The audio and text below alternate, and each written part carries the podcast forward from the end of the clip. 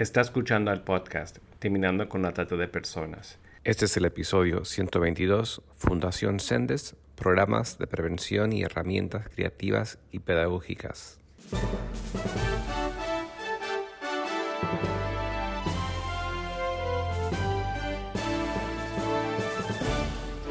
Bienvenido al podcast Terminando con la Trata de Personas. Mi nombre es Gilbert Contreras. Y mi nombre es Virginia Contreras. A través de nuestros episodios, que se emitirán cada dos semanas, buscaremos empoderarlo a usted con herramientas para estudiar el asunto, ser una voz y hacer una diferencia para terminar con la trata de personas. Estamos en línea con la psicóloga Carolina López Alvarado y vamos a comenzar esta entrevista preguntándole cuándo y cómo surgió la Fundación Sendes y su lucha contra el abuso sexual infantil. Muchas gracias. Mira, Fundación Sendes nació en el 2011. Ya tenemos más de 10 años trabajando en, la organización y trabajábamos al principio mucho la temática de la prevención en, en cuestiones de educación sexual formalizada dentro de las escuelas. Íbamos a las escuelas y capacitábamos a los, a los niños, niñas, adolescentes, pero también a sus maestros y a sus padres, madres de familia. Eh, los capacitábamos en un lapso aproximadamente de tres meses que hacíamos varios cursos en temas de sexualidad. Pero eh, me doy cuenta precisamente en ese trabajo y más o menos pues me tardé en darme cuenta en que eh, la temática de la, de la prevención del abuso sexual infantil era una temática que a todos eh, nos, nos involucraba más porque era en las conferencias o en los talleres donde más había gente, donde más las mamás, papás de verdad hacían fila para poder preguntar, cuestionar como ya de manera personal situaciones eh, que ellos estaban viviendo. Pero no solo eso, también me di cuenta que había mucha resistencia en la temática, ¿no? Y peor aún que me doy cuenta, esto en base al trabajo y trabajo que veníamos haciendo, que el trabajo con los niños lo, lo hacíamos a través de talleres en aula. Sin embargo, estos talleres en aula y las conferencias que dábamos, la capacitación a los padres y docentes, em, no hacía clic en el tema de aprendizaje a los tres meses que nosotros estábamos ahí, hacíamos una, digamos, como pequeña evaluación de todas las temáticas que habíamos visto. Y precisamente el tema del abuso sexual infantil, que era el tema de mayor importancia por la relevancia en cuestiones de estadísticas y demás que tiene México, no en los niños y, en los padres ya se les había olvidado, imagínate, las temáticas de prevención, del cómo cuidarse y demás que nosotros manejábamos y que era a través del juego, pero en aula, no lograban hacer clic, no lograban hacer este, realmente un algo que los niños pudieran recordarlo o que, o, que, o, que, o que los papás y los niños pudieran fusionar en cuestiones de aprendizaje. Cuando me doy cuenta de esto, digo, esto no, no está sirviendo de nada. Y, y una de las cuestiones básicas porque eh, yo he sido artista toda mi vida, me he dedicado a la danza, a la actuación, a la música toda mi vida y mi familia ha venido de, de, de, también es muy artística. Yo dije, tengo que hacer algo que no, que no vaya directo a que la gente lo pueda entender. Necesito hacer algo que la gente, hablando gente en todas las edades, lo pueda sentir, que se pueda sensibilizar para entonces después entenderlo y entonces después accionar. Esto me, lleva, me ha llevado años de trabajo, obviamente, pero en ese, en ese entonces y después de esa reflexión, me doy cuenta que tengo que involucrar lo que yo sabía hacer que era eh, llevar las, las artes escénicas, que era mi, fuerte, eh, fusionar con la profesión y la especialización que yo ya tenía, para entonces llevarlo a la práctica y sacar materiales que pudieran hacer lo que yo eh, pensaba, ¿no? Que era llevar de la emoción a la razón y de la razón a la acción. Fue así que me di a la tarea de escribir en ese entonces mi primera obra corazonada. Yo no me considero o me consideraba escritora. Eh, yo nunca había escrito mm, una obra teatral, nada. bueno, había escrito muchas cosas, pero muy leve, ¿no? Acá me doy a la tarea de escribir y conjuntar precisamente todo esto que les digo, mi profesión, mi pasión, mi vocación, para poder empezar a ponerle, a ponerle sentido a estos talleres que yo hacía, pero ahora de otra manera. Fue así como me doy a la tarea de escribir Corazonada como una obra teatral y después hacer todo el montaje y la producción de esta obra. Esto me lleva nueve meses, en el cual trabajo y me encierro arduamente para poder sacar esta, esta primera obra. Para mí fue la primera obra que escribí y dirigí y, produje, porque además, bueno, yo siendo artista eh, tenía, tenía conocimientos porque tengo estudios y demás, pero no había realizado eh, una obra teatral como tal, había realizado obras, pero sobre todo dancísticas, ¿no? Y además, eh, yo soy de la ciudad de Guadalajara, me fui a vivir a la Ciudad de México, yo no conocía la parte actoral eh, no tenía redes con la parte actoral de artistas, vaya, de la Ciudad de México, y aparte, pues nadie me conocía. Entonces, para poder además hacer casting a actores, yo necesitaba 10 actores, actrices en escena, bailarines, este, músicos y demás. Uh, otra parte, otro trabajo, tuve que colocar hasta póster ahí de decir pertenece a esta obra teatral, pero además pertenece y para los artistas era bueno, ¿y quién es Carolina? Y además una temática de esa, no, gracias me encontré, vaya, con todas esas eh, trabas al un inicio, pero ah, continué. Me, llevó nueve meses de trabajo.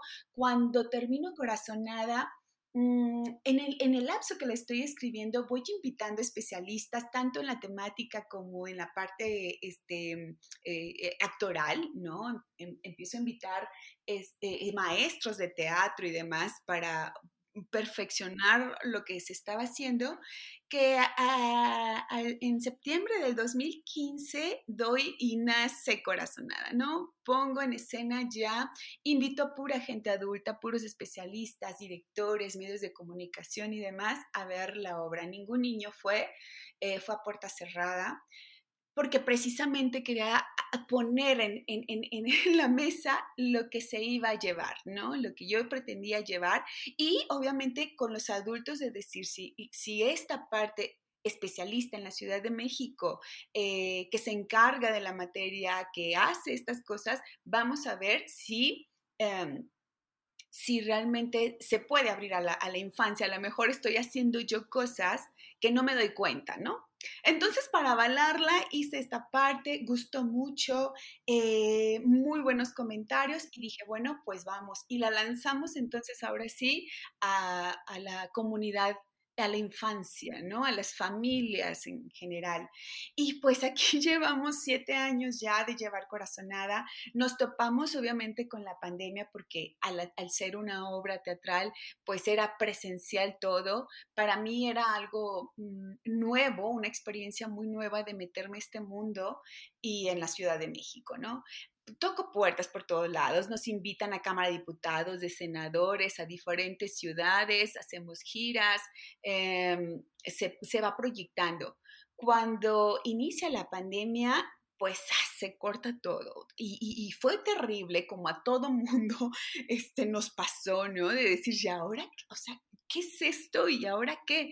Eh, Fundación Sendes se ve muy, muy fuertemente dañado con la pandemia porque todo, todo venía a través de lo presencial.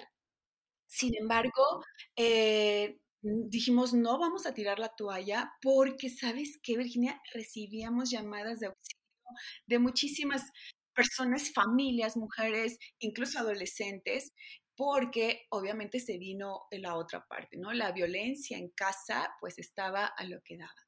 Y nos pusimos a trabajar, me puse a trabajar en, en, terminar de escribir las siguientes obras que tenía, de realizar el libro y de digitalizar todos los materiales, corazonada, primera llamada, segunda llamada, que son las otras obras, el un libro, el libro de Corazonada, que es la historia de Corazonada, pero hecha en verso, bellamente ilustrado, en hacer un, juego, un, juego de, eh, preventivo para después los que vieron la obra poder seguir reafirmando el aprendizaje.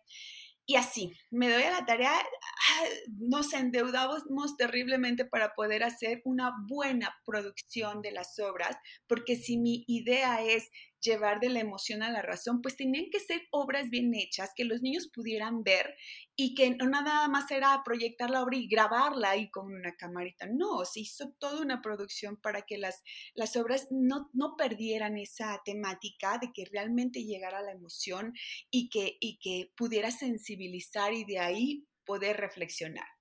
Entonces, eh, en, es en pandemia donde nace toda esta parte digital, la, lleva, la, la, transformamos y pues tenemos desde el 2020 trabajando de manera digital. Me doy ah, una gran sorpresa porque obviamente hacer campañas eh, de manera digital abarcamos mucho más familias, abarcamos mucho más gente que, que de manera presencial, ¿no? Si bien llevábamos la obra de manera presencial a diferentes ciudades, pues ahora podíamos ir, podemos ir a cualquier lado, hacerlo masivamente y llegar a muchas más personas. Ahorita es a lo que, a lo que nos estamos enfocando, sí a, lo presencial, ya vamos a empezar a salir de manera presencial apenas, porque obviamente nuestro público es la infancia y la infancia no está vacunada aquí en México, entonces era, era, eh, hasta estar seguros y plenamente de cómo iba a funcionar, entonces es que nosotros levantamos la mano para llevar, llevar teatro presencial, ¿no? Pero eh, nos damos cuenta con esta gran mm, eh, y, bonita mm, experiencia de decir, sí, la manera digital es una manera eh, bella de poder llevar prevención pues a muchas más familias, ¿no? Virginia, más o menos esa, esa es como la historia con la que hemos ido eh, eh, llevando las cosas y, creciendo, obviamente, porque los materiales que hemos realizado son, son mucho más. Mira, fue corazonada como nuestra primera obra, la primera obra que, eh, que llevamos, que está realizada para que niños y niñas desde tres años de edad la puedan entender, la puedan vivir y la puedan vivir sabes que de una manera amorosa, a pesar de un tema tan monstruoso, porque hablar del abuso sexual infantil obviamente duele, eh, eh, eh, hay resistencia, es silenciado y es monstruoso realmente hablar de esta temática. Sin embargo, con, con la obra teatral con Corazonada, metí personajes, personajes mágicos que los niños lo puedan entender, que no fuera de una manera violenta y decirle, ah, mira, pues aguas porque esto te va a pasar, ¿no? Y, o, no o, o, cómo inicias, ¿no? A dar prevención a los niños. Mamás y papás pensamos que con solo decir, no permites que te toquen, no dejes que vean tus partes íntimas, estamos haciendo prevención y no es cierto, no es la manera en que se hace prevención. Por ello era cómo realmente poderlo guiar de la, de la escena, que los niños puedan ver una historia y que desde esa historia puedan decir, ah, esto, o sea, aprendo de lo que hay.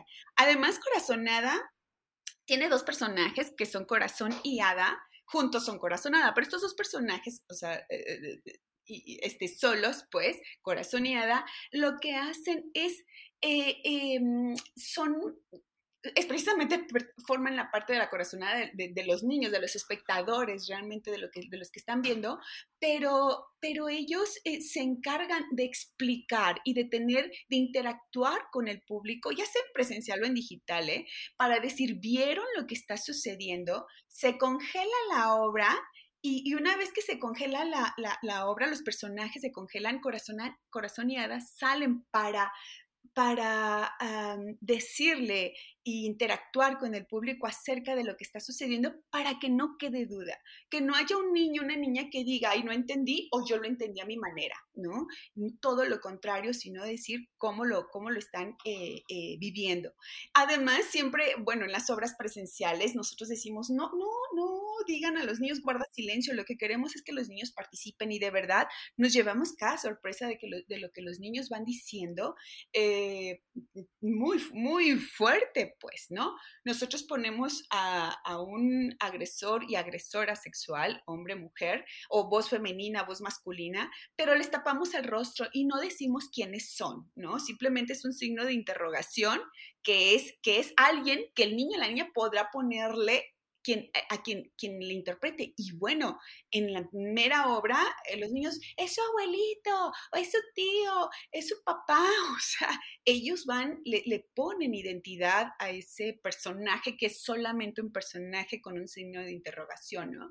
Que bien al principio tiene voz masculina eh, y al final tiene voz, mascul este, voz femenina.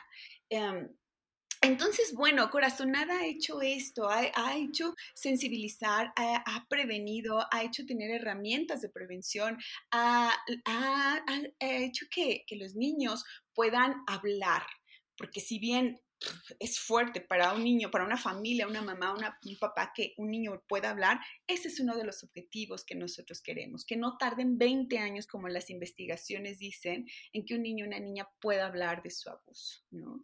Y, y Corazonada lo ha hecho, recibimos después llamadas de mamás, eh, llamadas de, de decir mi hijo habló y decimos lo peor ya pasó, porque ahora viene toda la otra parte, que si bien es difícil, pero es el restablecimiento, la recuperación, eh, y el poner fin a este tipo de abuso.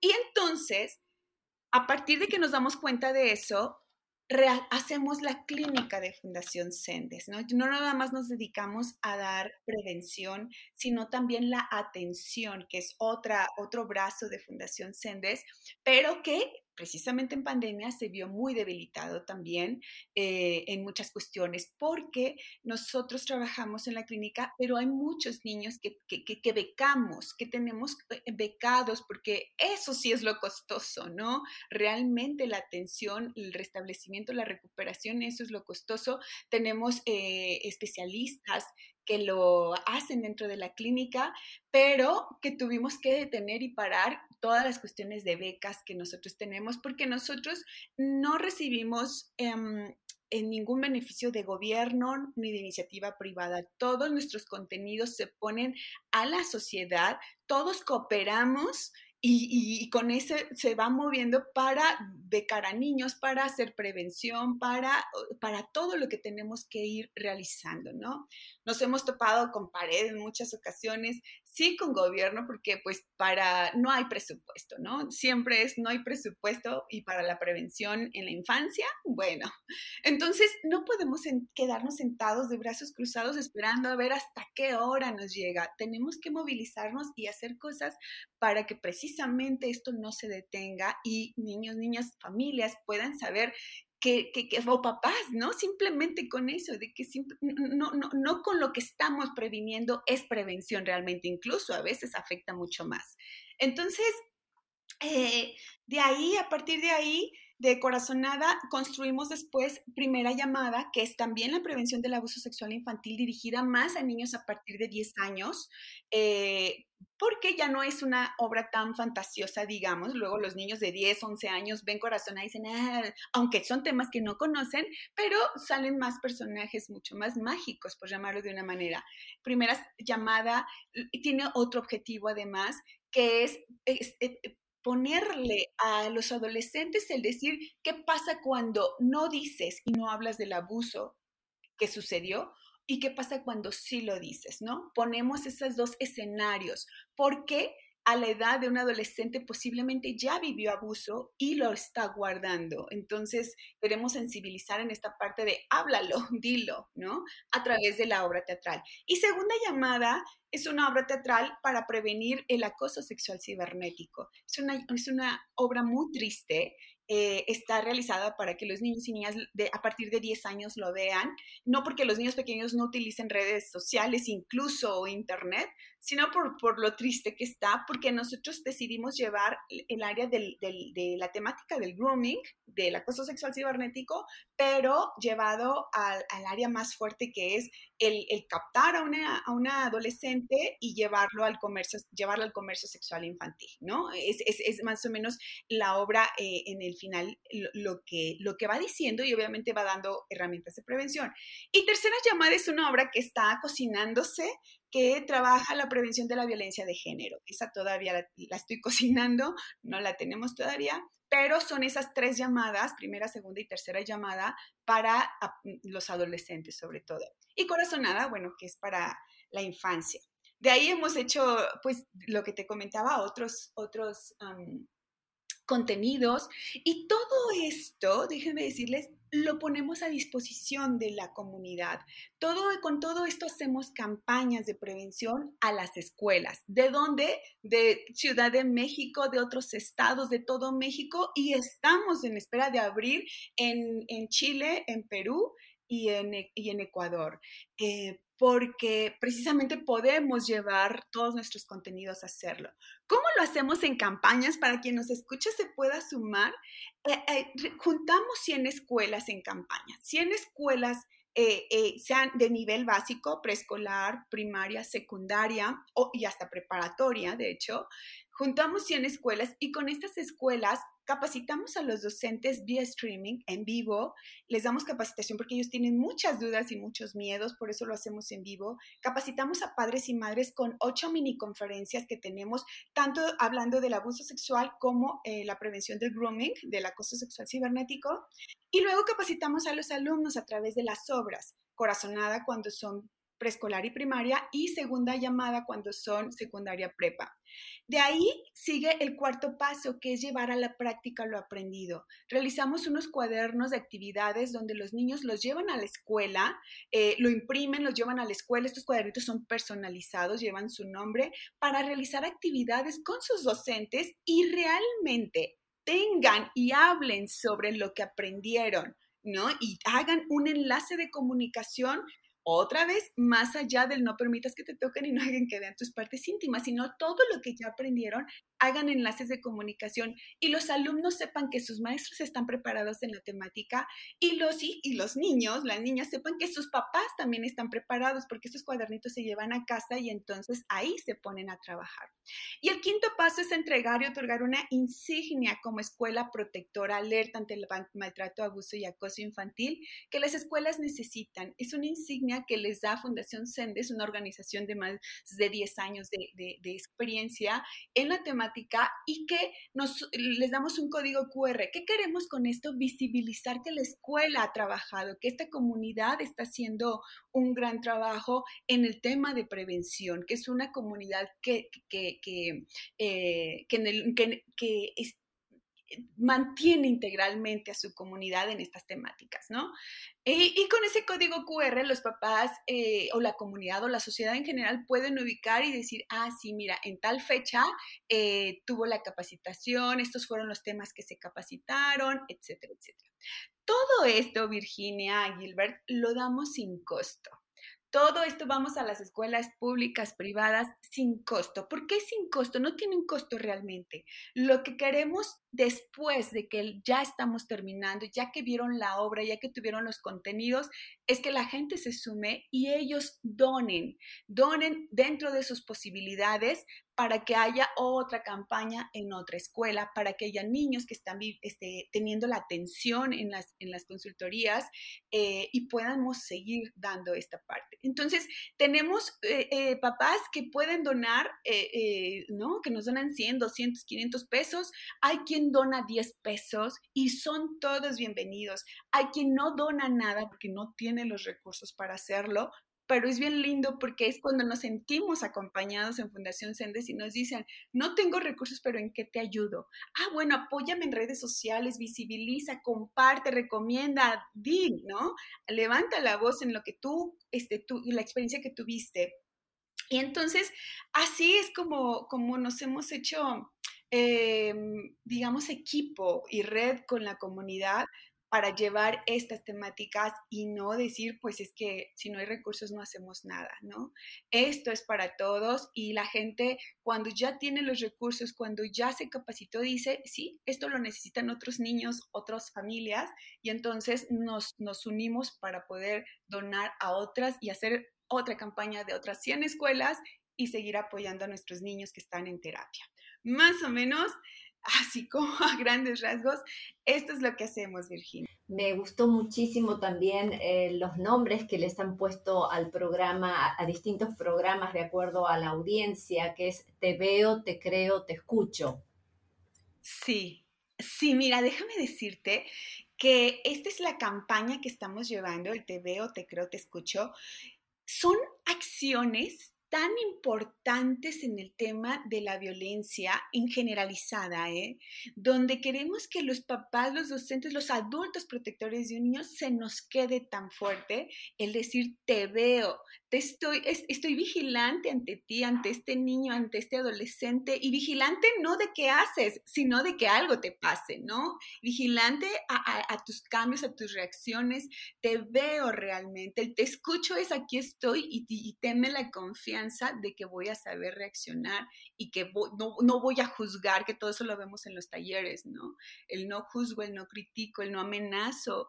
Y, y el, y el, y el, el el te, creo que es tan importante el decir, aquí estoy y, voy a creer lo que me estás diciendo, ¿no?